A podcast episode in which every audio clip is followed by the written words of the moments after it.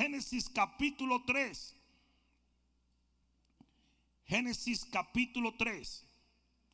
Yo, yo voy a hablarles a ustedes en esta noche de la otra opción.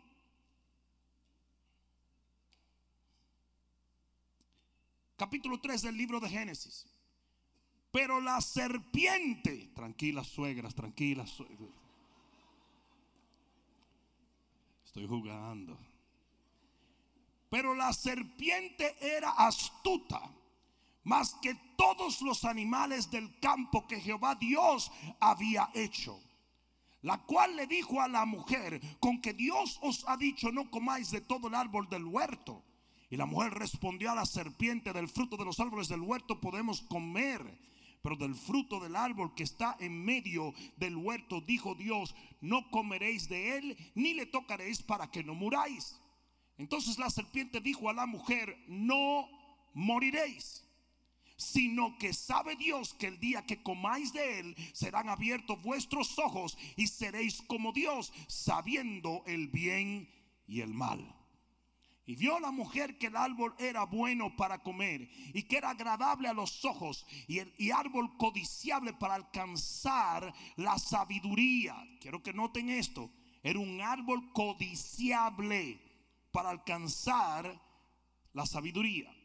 Y tomó de su fruto y comió y dio también a su marido, el cual comió así como ella. Entonces fueron abiertos los ojos de ambos y conocieron que estaban desnudos. ¿Cuántos pueden decir amén a la palabra? Pon la mano en tu corazón y dile, Padre mío, háblame por tu palabra, que mi corazón te escucha. Amén. Dale un aplauso más al Señor.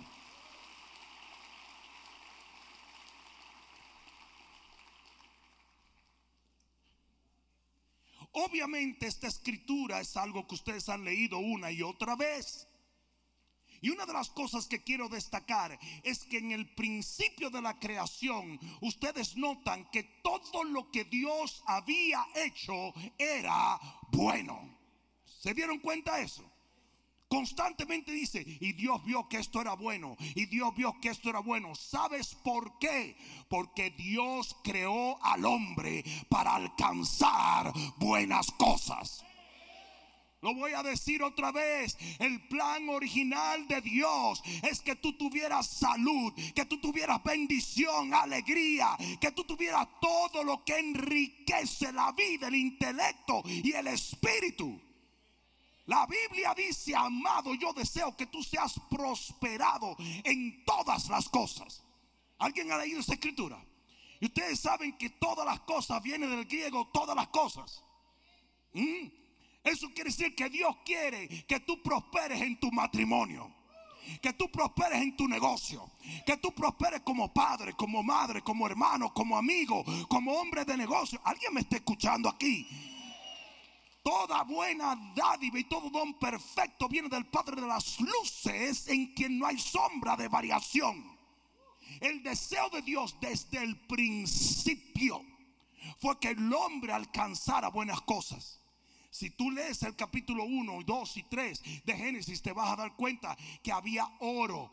No, yes Dice que el oro era bueno, habían piedras preciosas, había bendición de todos tipos, porque el plan original de Dios era mantener a los hombres y a las mujeres que Él creara felices.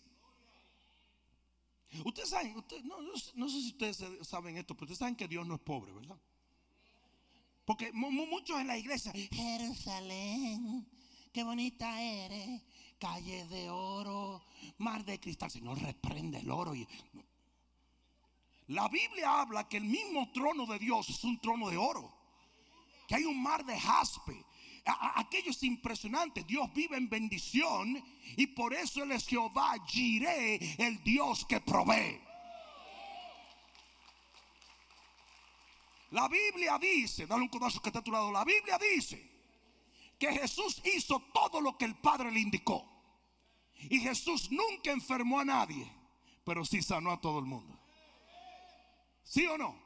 Jesús nunca le quitó a nadie su alimento, pero sí multiplicó los panes y los peces. Jesús nunca hizo daño, todo lo que hizo fue bien. Y él dijo muy claro, todo lo que hice, lo hice a través de mi Padre que habita en mí. Ese Jesús vino a revelarnos el Padre y hacernos entender que nuestro Padre es bueno. Y es más, dice que si ustedes siendo malos le pueden dar buenas cosas a sus hijos, cuanto más el Padre que es bueno. tú deberías estar diciendo recontramen a eso. Dios te quiere bendecido. Dios te quiere feliz. Dios te quiere gozoso. Dios quiere que los sueños que tú tienes se cumplan en tu vida. Alguien diga amén a esto.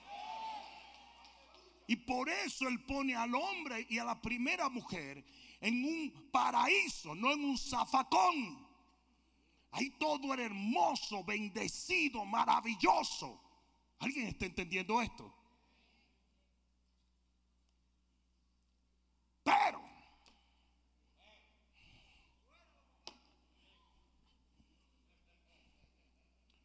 yo dije, pero, como el diablo sabía que el hombre fue creado para lo bueno y que el hombre tenía ambiciones, el enemigo vino y le creó una cosa que no existía en la naturaleza que creó Dios. Le creó otra opción.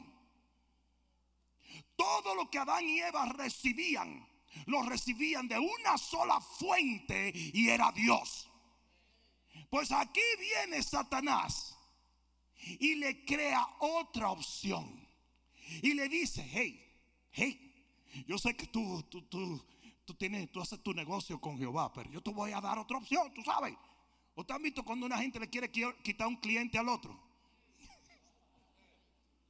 Y dice, no, no, yo sé que tú estás haciendo tu negocio con fulano, pero yo te ofrezco esto y esto. Y de repente la gente mira y es otra opción. Y en realidad, en el mundo de los negocios eso no es malo. Pero en el contexto de la vida sí lo es. ¿Sabes por qué? Porque Dios quiere ser tu única fuente de bendición. A mí me hubiera encantado que alguien dijera amén.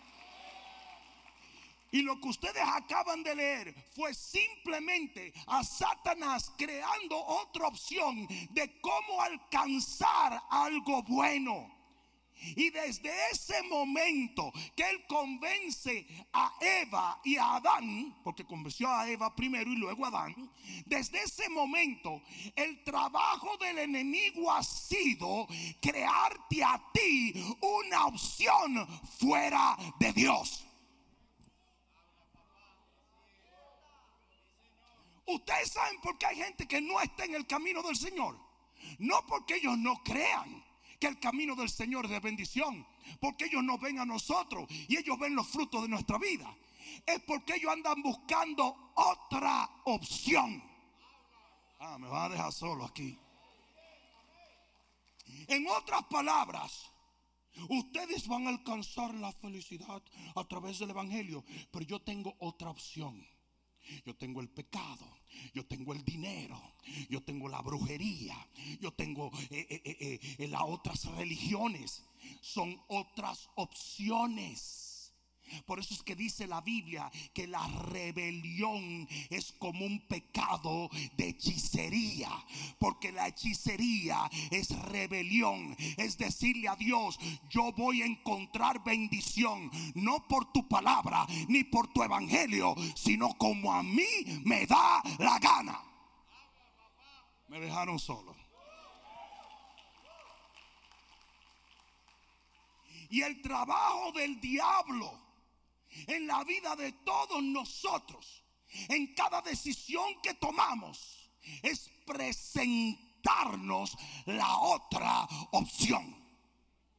En todo en la vida usted va a tener la opción de seguir a Dios o lo otro. ¿Sí o no? En todo en la vida va a ser así. Usted va a tener la opción de acercarse a Dios o de alejarse haciendo X cosa. Siempre el enemigo te va a dar otra opción. Aún los cristianos evangélicos nacidos de nuevo con su nombre escrito en el libro de la vida, cuando tienen que hacer una decisión, tienen una opción. O lo hago por medio de la palabra y el evangelio, o lo hago a lo torombolo. Y muchísimos escogen el torombolismo. Ustedes han visto gente tomar decisiones fuera de la palabra de Dios en la iglesia. ¿Por qué ustedes creen que lo hacen? Porque tienen otra opción. Una opción es Dios, pero la otra opción es lo que se me está presentando. Ah, no. No le gusta. Nada de esto le está gustando a ustedes, ¿verdad? Si te pica, arrácate. ¿Qué fue lo que hizo el enemigo? Le dijo, oye Eva, yo tengo otra opción. Es lo mismo, tú sabes, el Señor te está diciendo que tú puedes alcanzar todo esto por aquí, pero yo soy el black market. Y yo te voy a dar una opción distinta. Ustedes no han visto ustedes van a algún show que afuera lo espera un tigre y dice, eh,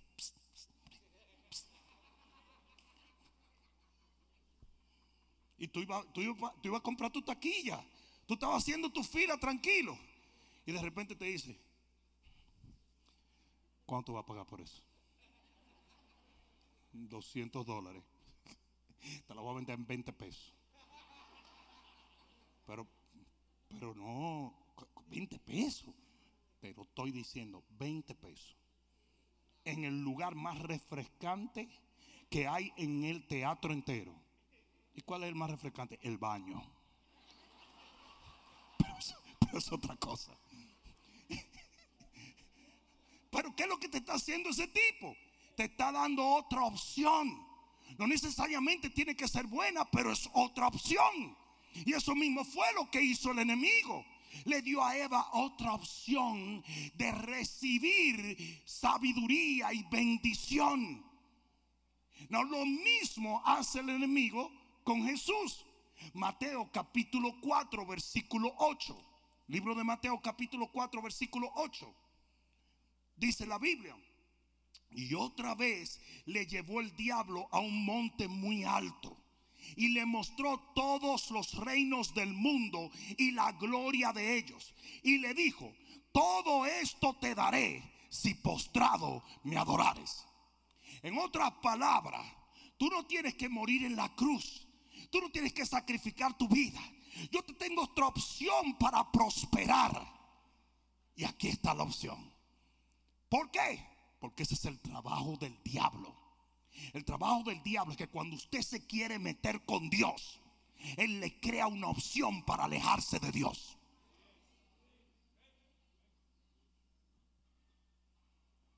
Libro de Génesis capítulo 14 versículo 17.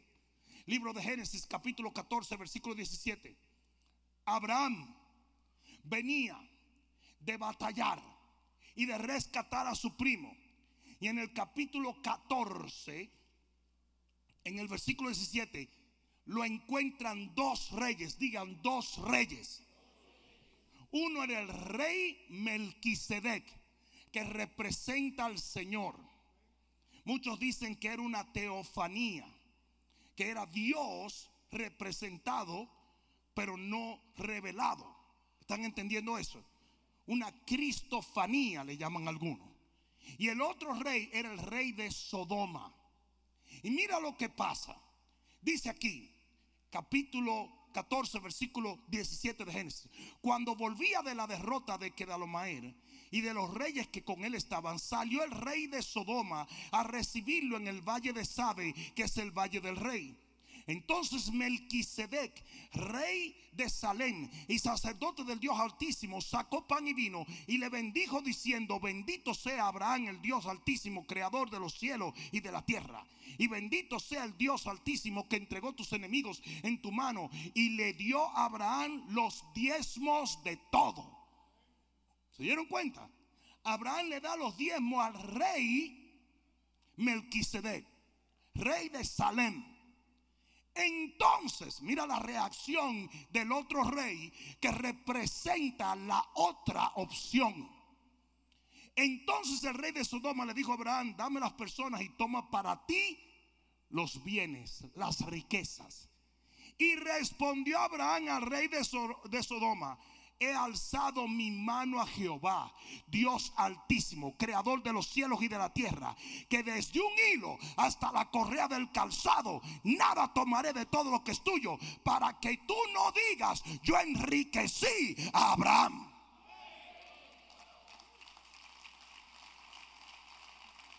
Porque en ese momento Abraham se da cuenta Abraham que buscaba la prosperidad que viene de la obediencia a Dios, por eso le dio los diezmos a Melquisedec, se da cuenta que esta otra opción no es de Dios.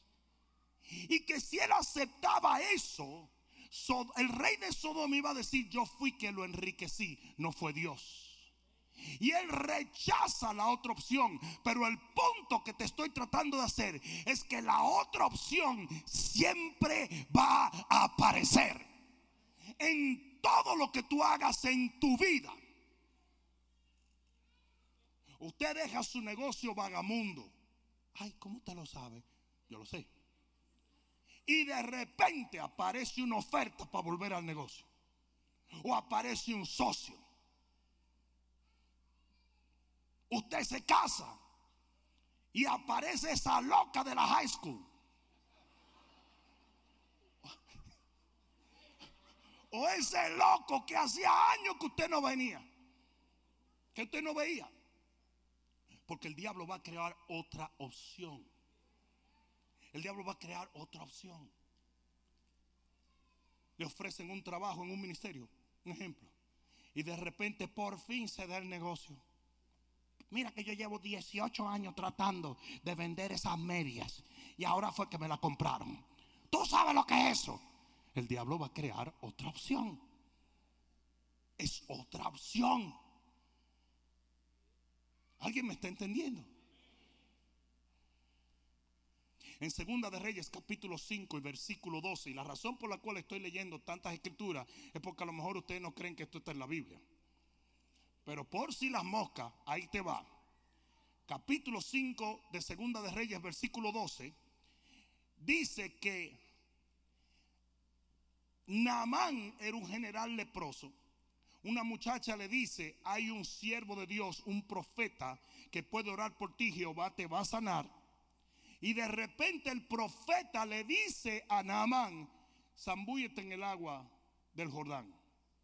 Y mira lo que viene a la mente de Naamán. Versículo 12.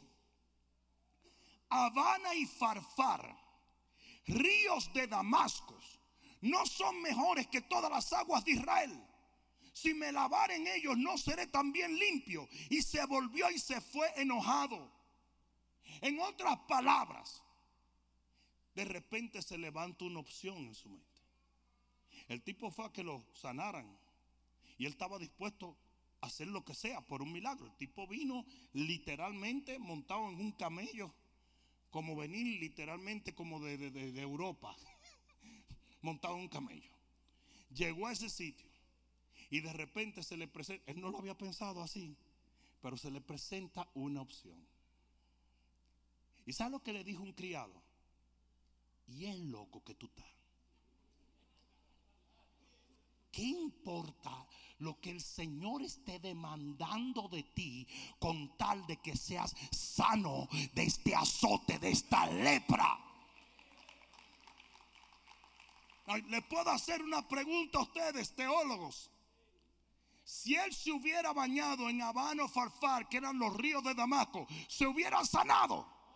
Absolutamente no. Entonces, ¿por qué el diablo puso eso en su mente? Porque es la manera de desviarte de la bendición de Dios.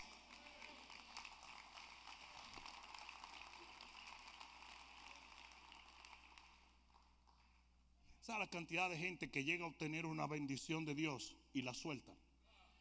¿Y sabe por qué la suelta? Porque a lo mejor hay algo mejor que viene. Uno nunca sabe.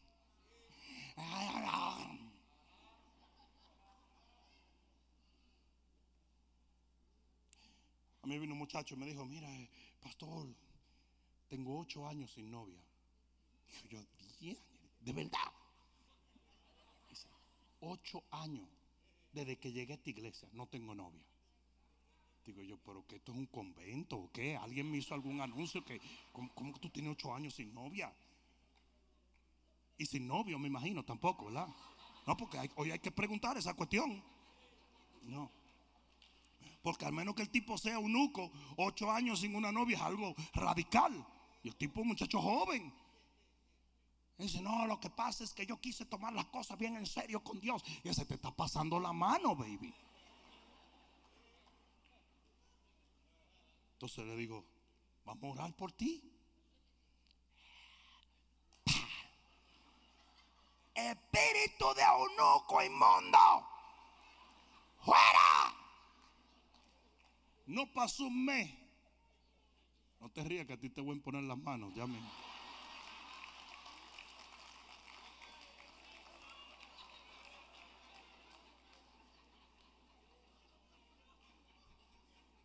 Boral tan duro que van a venir tres viejas al mismo tiempo. Tú vas a tener que decir, no, no, yo no soy Justin Bieber. Pero mira, no pasó mucho, el tipo se ennovió. Y yo lo vi en el parqueo muy agarradito de mano y muy que si yo qué. Oye, y me llamó la atención. Eso fue, eso fue un día de los jóvenes. Y yo andaba por aquí. Entonces le dije, "Psst, acá, acá. El tipo le dice al muchacho, hey, que venga para acá. Que-". Él, se estaba despidiendo como que era para Tierra Santa que iba con abrazo y todo y beso y, y- y te llamo en un momento, pero si aquí que está en la iglesia, camina. Cuando estaba desbaratado y vuelto loco, siempre venía, ¿verdad? Ahora está de que.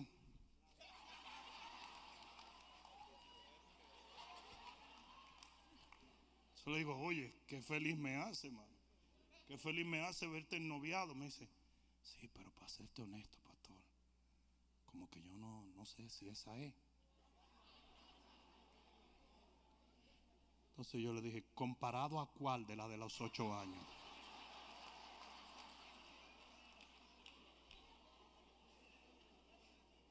Yo le dije a él, la muchacha es cristiana, ¿verdad? Sí. ¿Está llena del Espíritu? Sí. ¿Viene a tu misma iglesia? Sí. ¿Te gusta? Me fascina. ¿Tiene buena familia? Sí. ¿Ella está enamorada de ti? Cosa rara, pero ¿está enamorada de ti? Sí. Y entonces, ¿qué espera? Y me dice el tipo, es que uno nunca sabe si hay algo mejor por ahí. Yo creo que él está aquí porque yo vi un celaje. Yo debería llamarte aquí a testificar. Y yo le dije, ¿cuál es tu problema? Si encontraste lo que querías, ¿cuál es el lío? Pero eso es lo que el diablo hace. El diablo te da otra opción. Y el tipo po- no podía estar feliz con lo que pudiera ser, lo que Dios trajo a su vida, porque pensaba, a lo mejor hay otra cosa. Hello. Ustedes saben una de las cosas más permisivas, más horribles que hay hoy en día. Instagram. Porque los cristianos se pasan el día entero mirando otras opciones.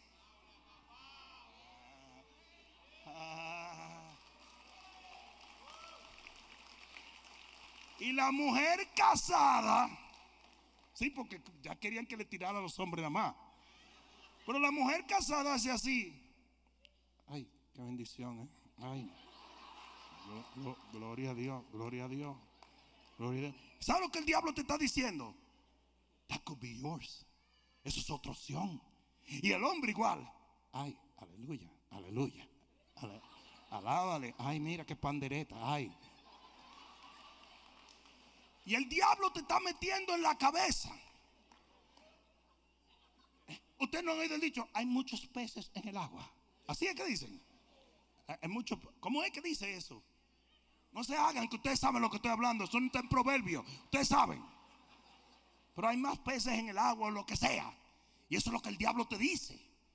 Y por eso es que el responsable número uno de los divorcios de hoy es Facebook. Facebook está divorciando más gente que cualquier otra cosa. Porque el diablo te mete en la cabeza, maybe, esa chacharuda es tuya.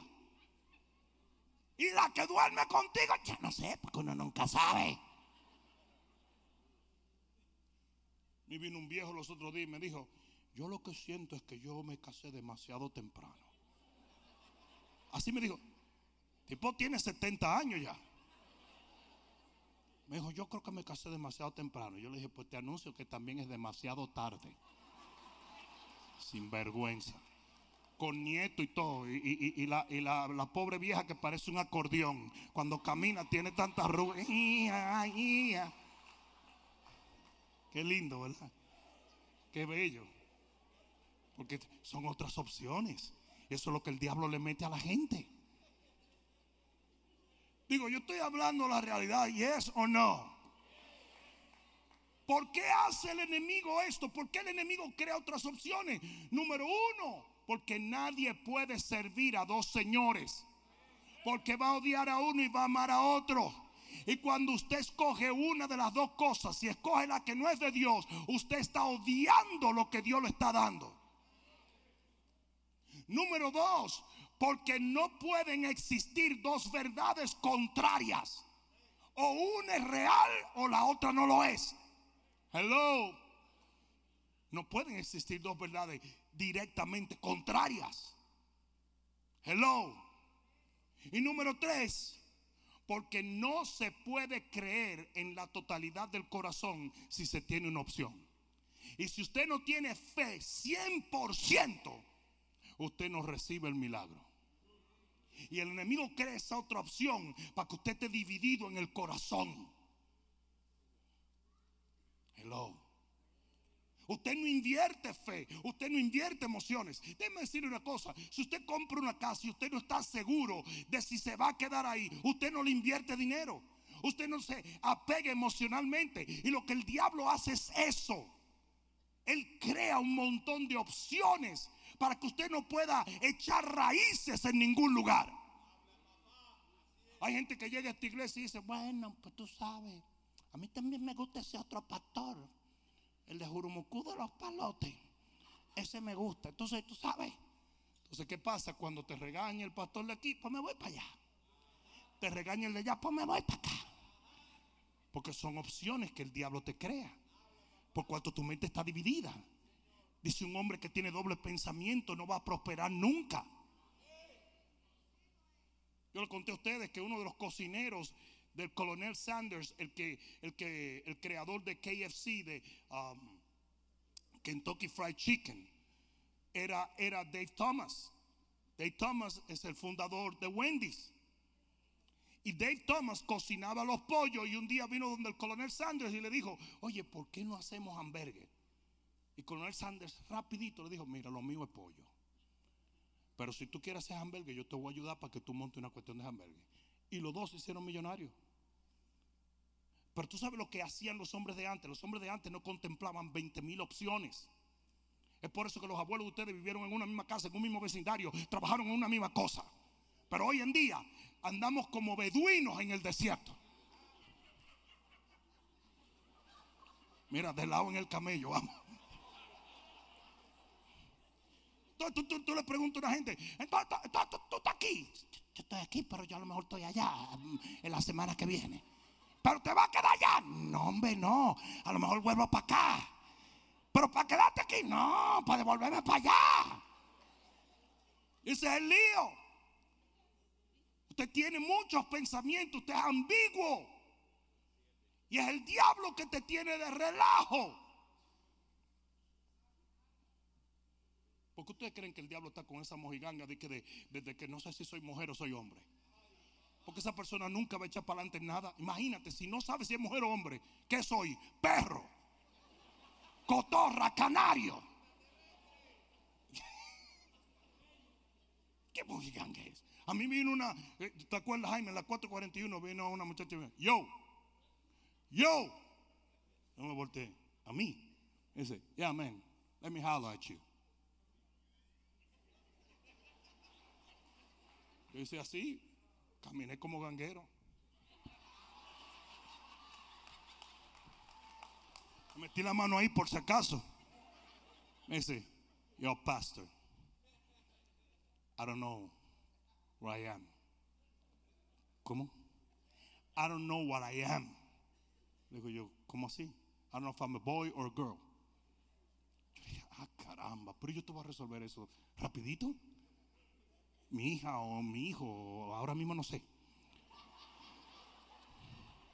Mira, tú entras, tú ves que ese baño dice mujer y este hombre, entra el que te dé la gana. Pero cuando tú te adentro, bájate los pantalones y mira con qué equipo tú naciste. Y si tú naciste con el equipo que tú, eso eres tú. Tú nunca has visto un perro, un perrito, un gatito diciendo, I don't know, I don't know what Dios creó a Adán y a Eva, no a Adán y a Esteban. Yo no sé cómo caímos ahí. Pero la cuestión es que empezaron ahora con que hay más opciones. Primero hombre, mujer, ahora gato, perro. Eh, hay una que es una loba cantando ahí. Eh, es loba también. o sea, esto es una cuestión difícil, hermano.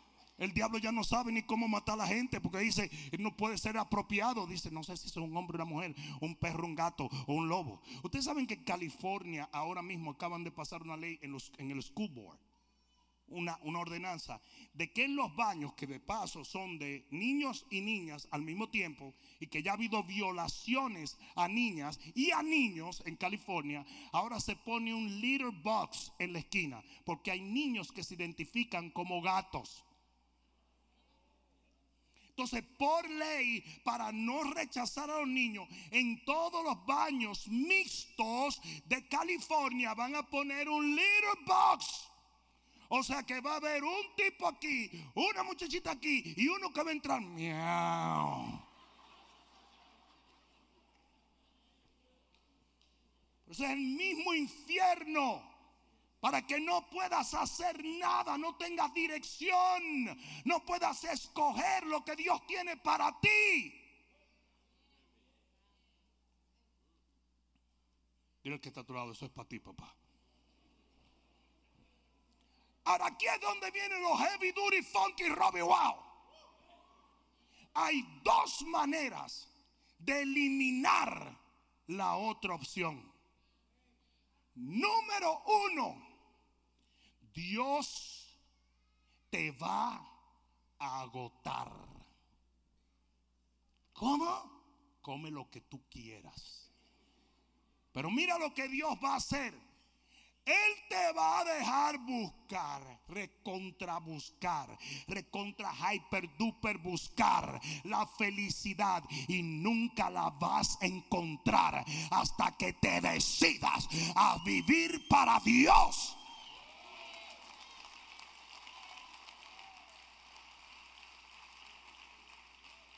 Isaías capítulo 41, libro de Isaías capítulo 41. ¿Alguien está aprendiendo algo? Isaías capítulo 41, versículo 17. Isaías 41, 17. ¿Estás allí? Los afligidos y los menesterosos buscan las aguas. Buscan el cómo nutrirse. Aguas son un tipo de vida. Buscan las aguas y no las hay. Y entonces, yo ando buscando en vano. Yes, you are. No las hay. Seca está de sed su lengua. Yo, Jehová, los oiré. Oh. Entonces, cuando no encuentren las aguas, van a llamar a Dios. Yes.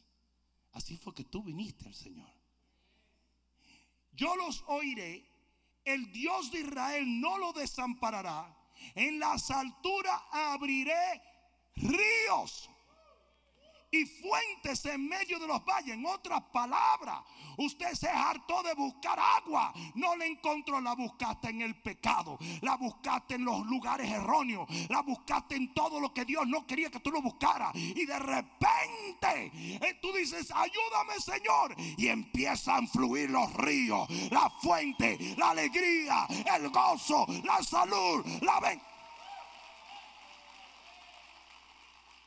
Hello. Eso es lo que Dios hace. Ah, tú tienes otra opción. Tranqui. Dale. Yo nunca pico pleito con nadie. La gente cree, ustedes saben que toda la gente le gusta decir, ay, si el pastor, pastor, usted puede venir a beberse un café con mi esposo que es un demonio. Usted sabe que por eso que yo no voy a ningún barbecue ni a ninguna cuestión, ¿verdad? Porque yo antes iba a todos los barbecues que me invitaban. Y cuando yo agarraba ese mulo de pollo, hacía así, decía, pastor, este es mi sobrino. Y el sobrino decía, se me lleva el chanfle. Lo que quisiera es apuñalearlo con este mulo.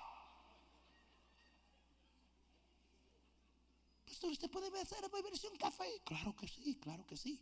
Cuando tú llegas, hay un tipo amarrado.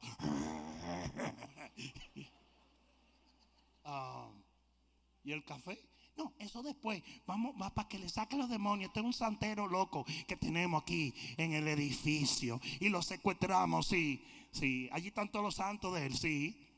Tú dices, concha, así no es. Yo no pico pleito con nadie. Hay gente que me dice a mí, no, es que eso del Señor no es para mí. Tranquilo. Ándale, ándale, ándale. Ojalá que te vaya bonito. Salen ahí afuera, le pasa la planadora y vienen así, mira.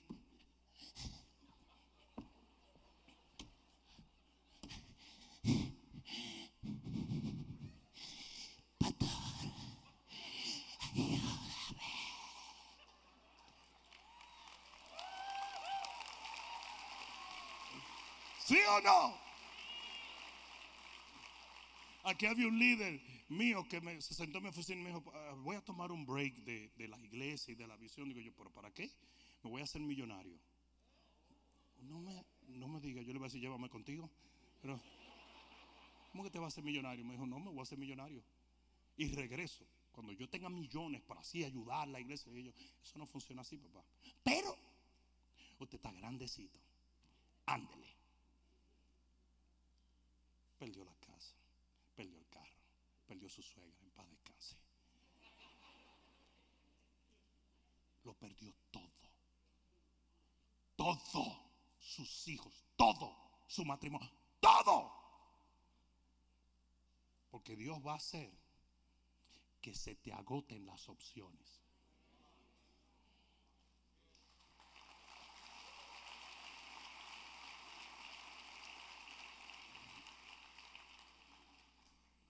Salmo 107, versículo 23.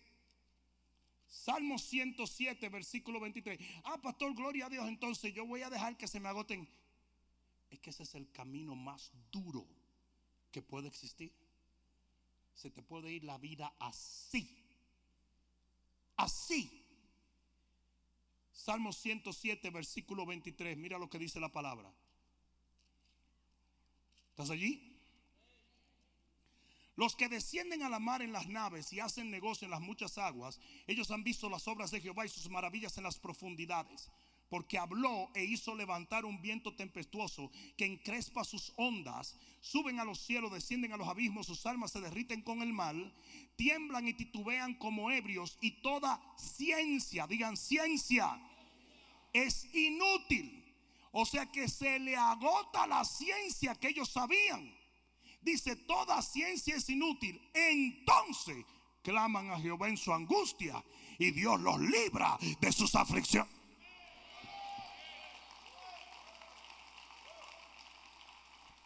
Todo lo que tú me quieres decir a mí es que si yo ando loqueando, el Señor me está mirando y está diciendo, dale, dale, dale. Yes. Sí. Porque yo mismo lo hago. Hay gente que no va a aprender sino por experiencia. En Santo Domingo tenían una educación un poco peligrosa, pero muy efectiva.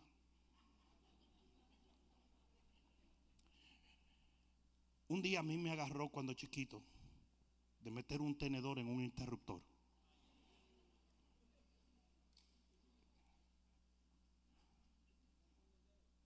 No, no, era un tenedor lo que a mí me gustaba. Yo vi unos muñequitos. Yo me acuerdo de todo esto. ¿Cómo, no, cómo me acuerdo? Porque antes de eso, antes del corrientazo, mi foto, yo era rubio de ojos azules. Después del fuetazo se encrespó el pelo, se me puso oscurito.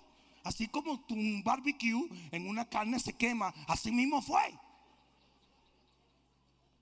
Pues para no cansarle la historia, mi papá nunca me dijo que no lo Él me decía, dale, mételo, mételo. Lo voy a meter, mételo, mételo. ¿A que no lo va a meter más? Nunca. Yo veo un tenedor y me da coquilla en el cuerpo. Claudio Cabrera, mi compañero de, universidad, le daba con morder los cables. Y un día mordió un cable, no sé en Argentina eh, cómo es el voltaje, pero era un voltaje grandísimo. Y le explotó el cable en la boca y le rompió el labio. Entonces yo le dije a Claudio, wow, todavía hoy en día tiene una, una cicatriz. Yo, wow, Claudio, eso fue radical. radical. Mi papá estaba en el suelo riéndose. Y yo recogiendo pedazos de bembe. Porque hay veces que Dios tiene que dejarte. Que tú agotes las opciones que tú tienes. No se te dijo que no lo hiciera. Cabezón. Lo más clásico en Santo Domingo era, te lo dije. ¿Te lo dije o no te lo dije? Y tú, ¡Ah! Si me lo dijiste, te goza ahora y prepárate que te voy a dar arriba de eso. Pero ya me di yo mismo. No, pero es que ahora viene el juicio. Tú no sabes si tú te asustabas más con el golpe que te diste o con lo que te iba a hacer tu papá. una vez yo me caí, él me, dijo a mí que me bajara de una cuestión y yo me desbaraté de ahí arriba por desobedecerlo. Y yo me desbaraté toda esta parte de la cara. Yo me puse una cachucha así de lado. Y me siento a la mesa. Doblado así. Yo no estoy jugando. ¿eh? Me dice él, quítate la gorra. Que, que no, yo no me he pelado quítate la gorra. Yo tengo piojo. Quítate la gorra. Cuando me he quitado la gorra, que él me ha visto esta cara de Freddy Krueger. Yo no le voy a contar más nada porque me dieron hasta con los fritos de la, de la mesa. Pero eso era clásico en Santo Domingo. Yo te lo dije. Y a veces Dios tiene que decirle, yo te lo dije. Dice la Biblia que había una mujer que tenía un flujo de sangre y que gastó y sufrió todo lo que tenía. Por 12 años invirtió su dinero mal. ¿Tú te crees que no había una gente que le dijera a esa mujer, no seas loca, Juliana? Pero ella seguía. Y cuando se le acabó todo el dinero y la desahuciaron y le dijeron, te vas a morir, y ella dice, voy para la iglesia. ¿Para dónde tú vas, Juliana? Para donde Jesús. Y tú no decías que Jesús no era para ti, que los evangélicos son locos. Sí, pero es que ya no me queda otra opción.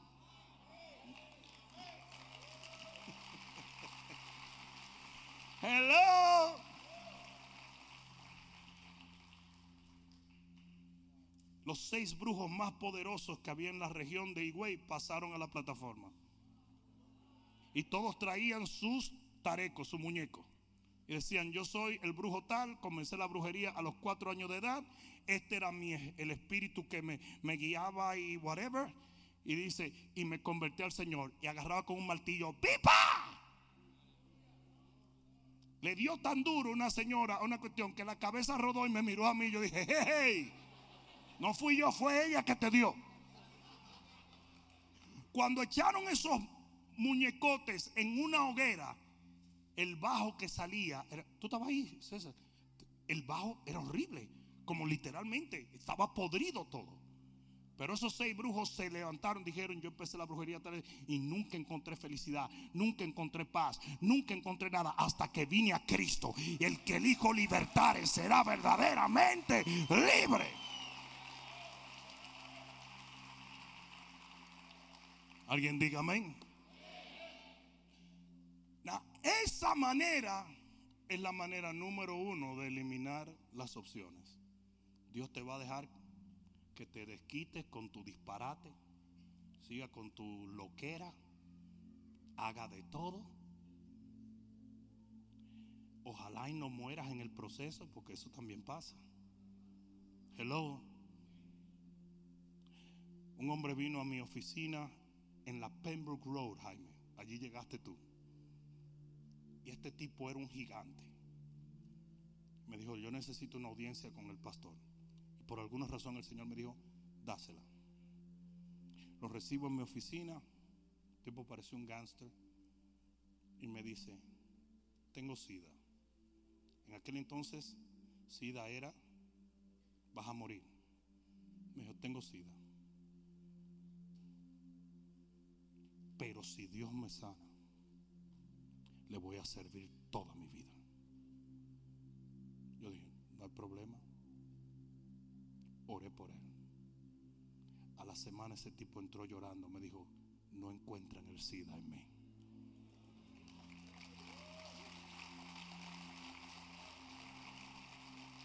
Y yo le dije, pues ahora tienes que servirle al Señor. Me dijo, claro que sí. Fast forward, 15 años después, se alejó del Señor buscando otras opciones. ¿Sabe lo que va a pasar, verdad? Él se va a ir tras esas otras opciones. Y ojalá esas opciones no lo maten. Para ver si Dios tiene favor de que le dé tiempo a regresar y cumplir con el pacto que hizo con el Señor.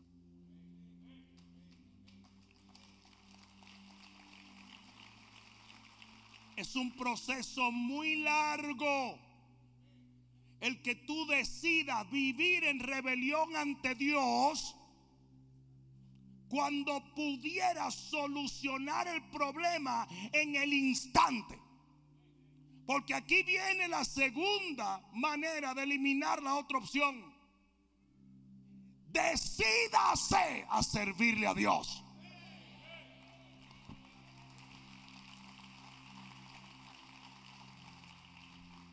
Libro de Josué, y con esto termino. Libro de Josué capítulo 24 y versículo 14. ¿Estás allí? Dice, ahora pues, temed a Jehová y servidle con integridad y en verdad y quitad entre vosotros los dioses a los cuales sirvieron vuestros padres al otro lado del río y en Egipto y servid a Jehová. Y si mal os parece servir a Jehová, escogeos hoy a quien sirváis. Si a los dioses a quienes sirvieron vuestros padres, cuando estuvieron al otro lado del río, o a los dioses de los amorreos en cuya tierra habitáis, pero yo y mi casa serviremos a Jehová. Mira lo que Josué le está diciendo a la gente. Ustedes tienen dos opciones. Está la opción que es Dios y está la opción que son los dioses falsos. Ustedes son los que deciden. No, pero decide tú por mí. I don't think. Yo no, no, no, no, así no es. Cada persona decide por sí mismo. Y él le dijo, mira, si ustedes quieren servirle a esos dioses, sírvanle. Pero yo en mi casa le vamos a servir a Jehová. Porque la segunda manera de eliminar las otras opciones es con una simple, tajante y radical decisión de que el Señor será tu Dios y por siempre le vas a servir.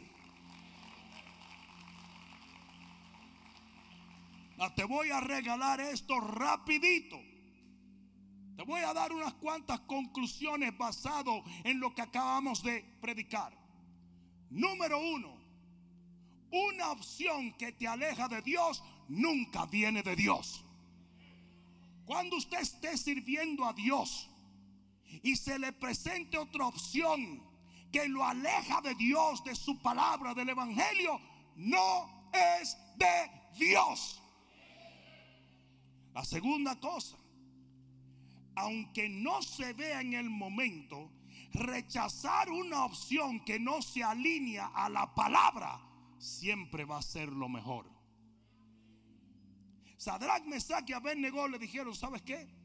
Si ustedes al son de, de la bocina y del arpa se arrodillan ante la estatua, se les va a venerar y se les va a servir. Porque si no, lo vamos a echar al horno de fuego. Ellos dijeron, preferimos ir al horno de fuego sirviendo a Dios que ser venerados alejados de Él. ¿Y saben lo que pasó, verdad? Lo echaron en el horno de fuego, pero ustedes saben quién estaba esperándolo en el horno de fuego. El rey de reyes y el señor de señores. Lo cual me lleva a mí decir, yo prefiero estar en el fuego con Dios que fuera del fuego sin Él. Y a causa de esto, todo el reino se convirtió. Y ellos fueron venerados porque en el momento cuando usted rechaza la otra opción, no parece bueno, pero al final va a funcionar. Alguien debió decir amén. Dile al que está a tu lado, eso es para ti, papá. La tercera cosa que te voy a decir es que la otra opción es usualmente popular entre los humanos. Déjame decirte que cuando el diablo te trae una opción, todo el mundo te aplaude. Porque la opción de Dios siempre va a ir en contra de la carne. Ah, no me, me están dejando. Los 10 de los 12 espías que fueron a espiar la tierra, 10 de ellos dijeron no subamos y dos de ellos dijeron subamos. Y así mismo hoy te digo que por cada 10 personas que te dicen que te alejes del propósito de Dios, va a haber dos que te dicen busca de Dios, persigue a Dios, quédate con Él, obedécele, ámale, sírvale. Cuatro, la otra opción siempre resulta más fácil al principio, pero al final te destruye. Abraham estaba esperando a su hijo. Él no sabía que se iba a tardar tanto, pero ya se había pasado un tiempo. Y viene Sarita y le dice, acuéstate con Agar para que resolvamos esto rápido. ¿Para qué vamos a estar esperando? Y la opción, que será la otra opción, era más fácil que esperar a Dios. Pero al final causó desastres. Alguien me está escuchando, ¿verdad? Ustedes saben cuál es la diferencia entre convicción y seducción, ¿verdad? ¿Mm? Se parecen mucho. Lo único que seducción viene del diablo y convicción viene de Dios. Y aquí está la diferencia. La seducción es buena al principio, pero al final te destruye. El que te dice que use droga, te lo ofrece. Y cuando tú te des ese pase de perico, tú dices, "Ah, yo me siento como Leonardo DiCaprio en el Titanic. Sí, pero te vas a hundir igualito a él. Porque al final eso te pasa una factura que te destruye. Porque la otra opción es siempre fácil y buena al principio, pero al final te destruye.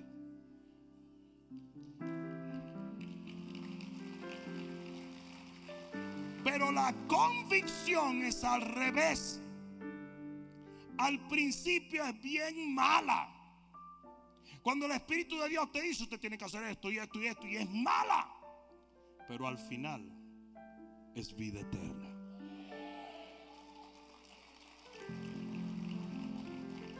Por eso es que dice la Biblia que ancho es el camino que conduce a la, perdición, pero estrecho es el camino que conduce a la salvación. Hay caminos que al hombre le parecen de vida, pero son caminos de muerte. Porque al principio todo lo que el enemigo te da es maravilloso, pero al final te destruye. Y al principio todo lo que Dios te da es bien duro, pero al final te da vida.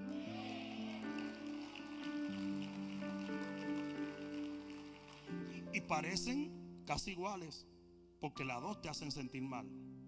Tanto cuando el enemigo te está seduciendo, como cuando Dios te está trayendo convicción. ¿Alguien entendió eso?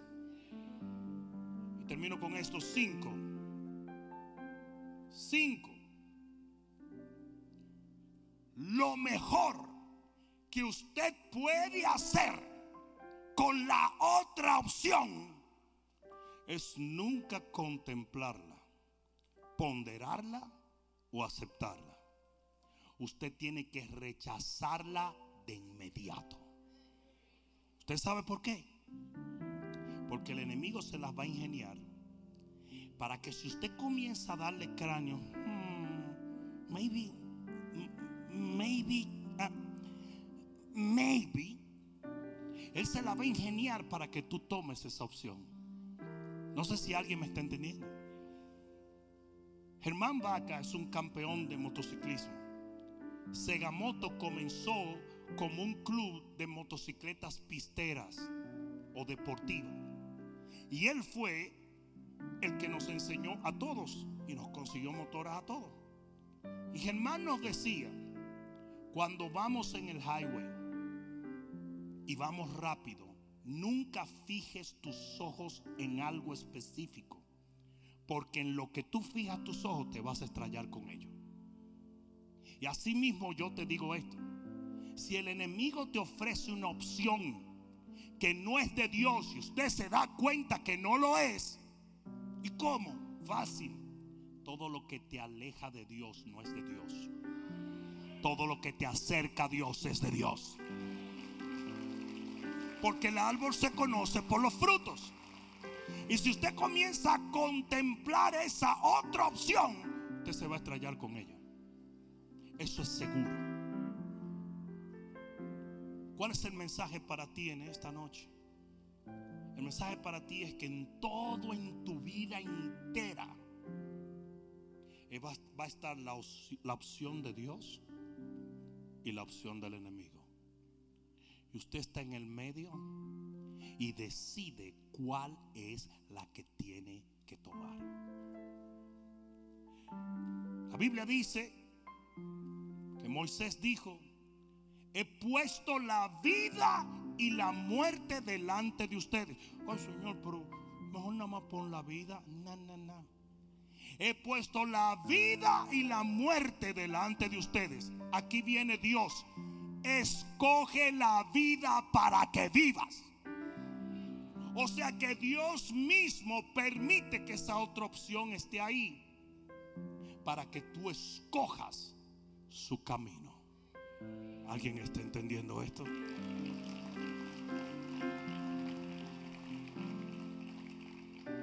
Ponte de pie.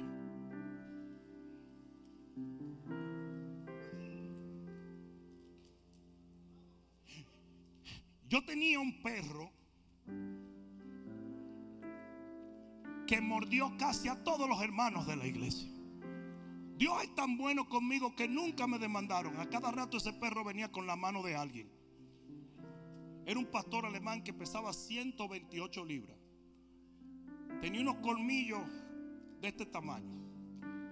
Jake, ¿te acuerdas? Eso mordió gente, dime Jaime, eso mordió gente que no tenía. Es una locura. Y a ese perro le agarró con una maña. El tipo quería tirarse en la piscina de la casa. Y cada vez que ese perro entraba todo mojado a la casa, ensuciaba todo. Yo le dije, te voy a matar. ¿eh? Sí, pues nosotros dominicanos vamos 0 to 60. Eso no que, no, bad dog, no. La próxima vez te voy a mochar la cabeza. Y el perro miraba a uno y decía, Dios mío, qué, qué agresivo este tipo. Yo soy un tipo alemán que razona. ¿Cómo fue a parar a la casa de un dominicano machetero? Pero yo agarré ese perro y yo le enseñé que él no podía tirarse en la piscina. Yo le entrené. Ahora, mira lo que la lógica de mucha gente diría, pastor, ¿y por qué mejor no desapareciste la piscina? Porque no me dio la gana. Yo lo que tenía era que educar a ese perro a escoger obedecerme a mí, aunque le pasara la piscina por el lado. Dios no te va a eliminar las otras opciones. Es que si Dios, si Dios no quisiera que yo fumara, me quitara el cigarrillo. Así no funciona. Así no funciona. Porque nuestro mérito como seres humanos es obedecer a Dios porque le amamos. Y Él no va a eliminar muchas de las cosas que el enemigo pone como opción. Y ustedes como padres tienen que dejarse de andar trancando a los muchachos. Porque lo que usted tiene que hacer es educarles. Y que ellos teman a tu mandato. No que te tengan miedo, que teman, que quiere decir respeto. Para que aunque cuando ellos estén allá afuera y tú no estés, tú no tengas que estar preocupado. Yo agarré los hijos míos y lo eduqué. Porque como yo viajaba constantemente, yo no podía estar pendiente de ellos todo el tiempo. Si mis hijos hubieran querido ser los criminales más grandes, lo hubieran sido. Porque yo vivía viajando, yo vivía en un avión. Viajo mucho ahora, imagínate el comienzo de este ministerio. Sí, porque hay mucha gente que piensa que yo estaba eh, sentado meditando en mi ombligo por, por 20 años. Así no fue. Por eso que todo el que entra dice, ay, qué bien le va a este, yo también voy a montar mi negocio de iglesia, qué lindo, ¿verdad? Calcúlate unos 25 años trabajando.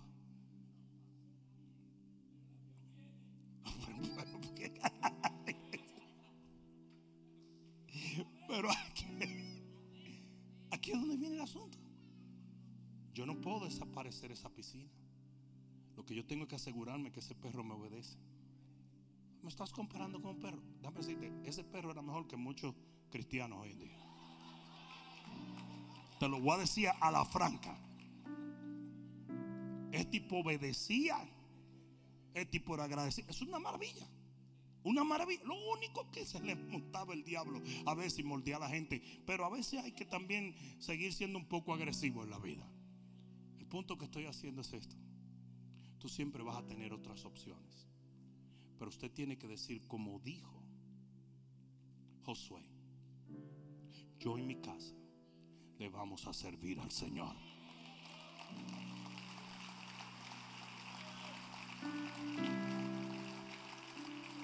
Tú vas a enfrentar problemas. El enemigo va a venir en tu contra. Va a haber situaciones difíciles. Tú vas a experimentar dilemas emocionales y un sinnúmero de cosas. Pero siempre tienes que escoger la opción de Dios, no la otra opción. Te voy a reiterar lo que dije hace un momento. Todo lo que te acerca a Dios es de Dios. Todo lo que te aleja de Dios no es de Dios. Y tú puedes cruzar esto, tú puedes cruzar todo en tu vida por ese filtro para detectar cuál es la otra opción.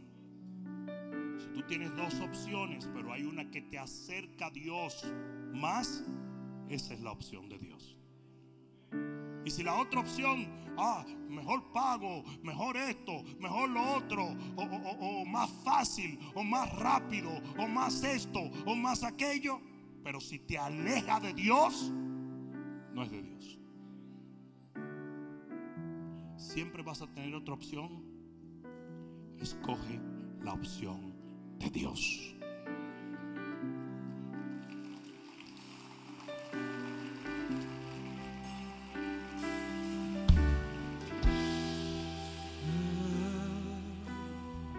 Cierra tus ojos y levanta tus manos al cielo.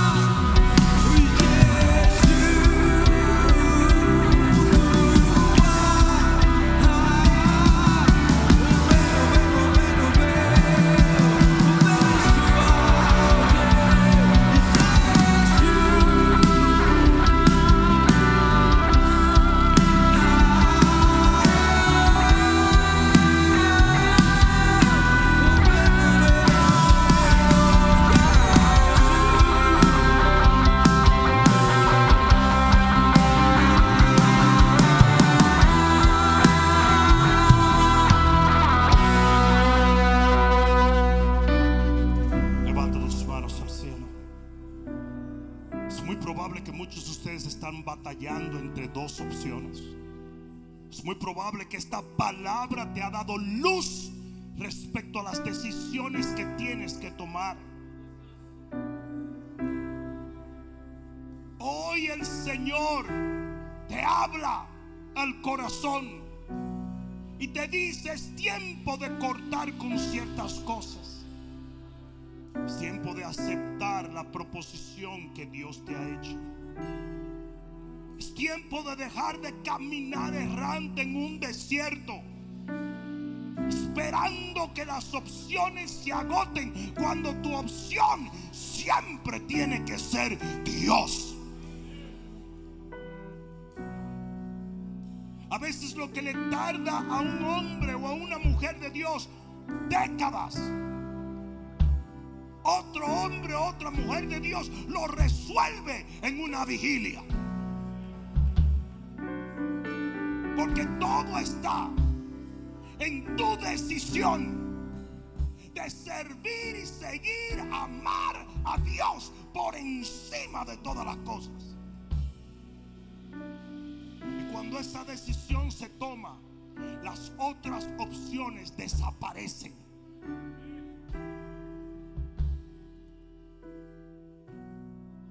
Mucha gente me pregunta, pastor, pero tú, tú, tú, tú, tienes problemas con esto, con esto. Hace años que esas opciones desaparecieron en mi vida. Hace años.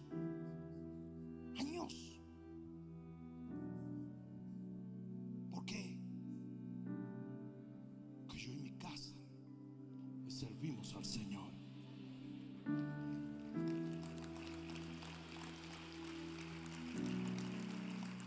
¿Quiere decir esto que soy perfecto? Absolutamente no.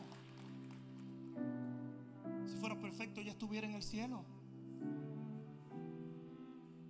La razón real por la cual Jesús vino es porque por más que intentemos vamos a tener nuestros errores y nuestros defectos. Los únicos que creen que tú no tienes errores y defectos son los fariseos. Que no son más que una bola de hipócritas que te atacan a ti porque el pecado de ellos es diferente al tuyo. Eso es todo. ¿Sabe lo que le dijo Jesús a un grupo de personas? Que se le debe decir hoy a todos esos fariseos.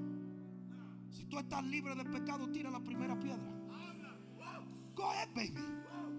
A ver si te vas a atrever a desafiar al Dios que te conoce mejor que cualquiera.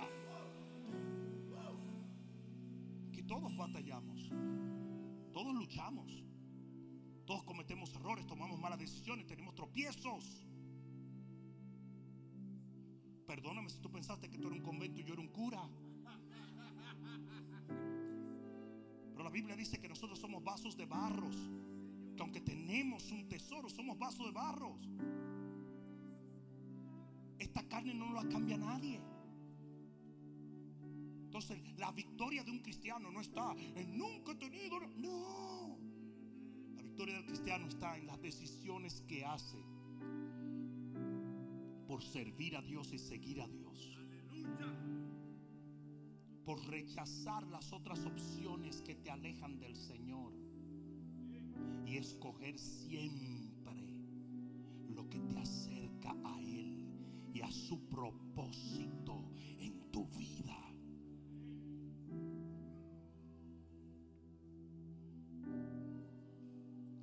Que le dijo el Señor a Moisés? Le dijo, ¿sabes qué, Moisés? Suban, que yo les voy a dar toda la bendición que les prometí, pero yo no voy con usted. Y él dijo, no, no, así no. Así no. Si tú no vas conmigo, entonces yo no quiero la bendición. Sí, en ese momento Dios le dio una opción. Y él escogió la opción real. Yo quiero tu presencia aquí o allá, pero no quiero nada fuera de tu presencia. Y Dios le dijo, voy a ir contigo. Y eso es exactamente lo que te va a pasar a ti constantemente. Vas a tener otras opciones. Pero la opción real, la auténtica, es la que te acerca más a Dios. La que te acerca más a su propósito para tu vida.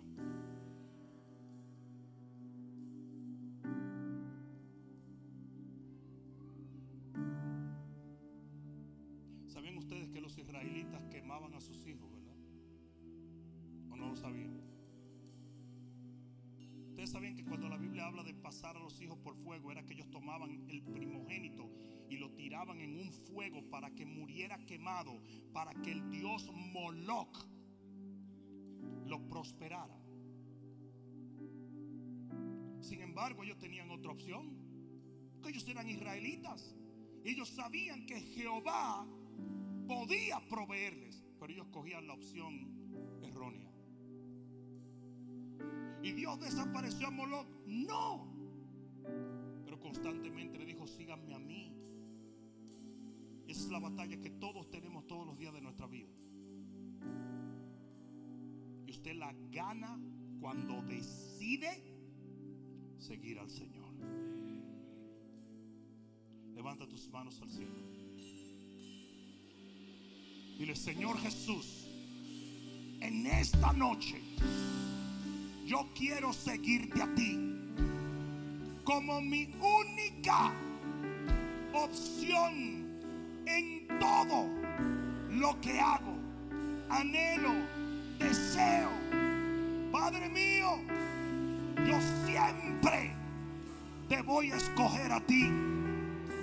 Te pido en el nombre de Jesús ayudes a identificar tu opción para que yo siempre pueda caminar bajo la bendición de tu gloria. En el nombre de Jesús.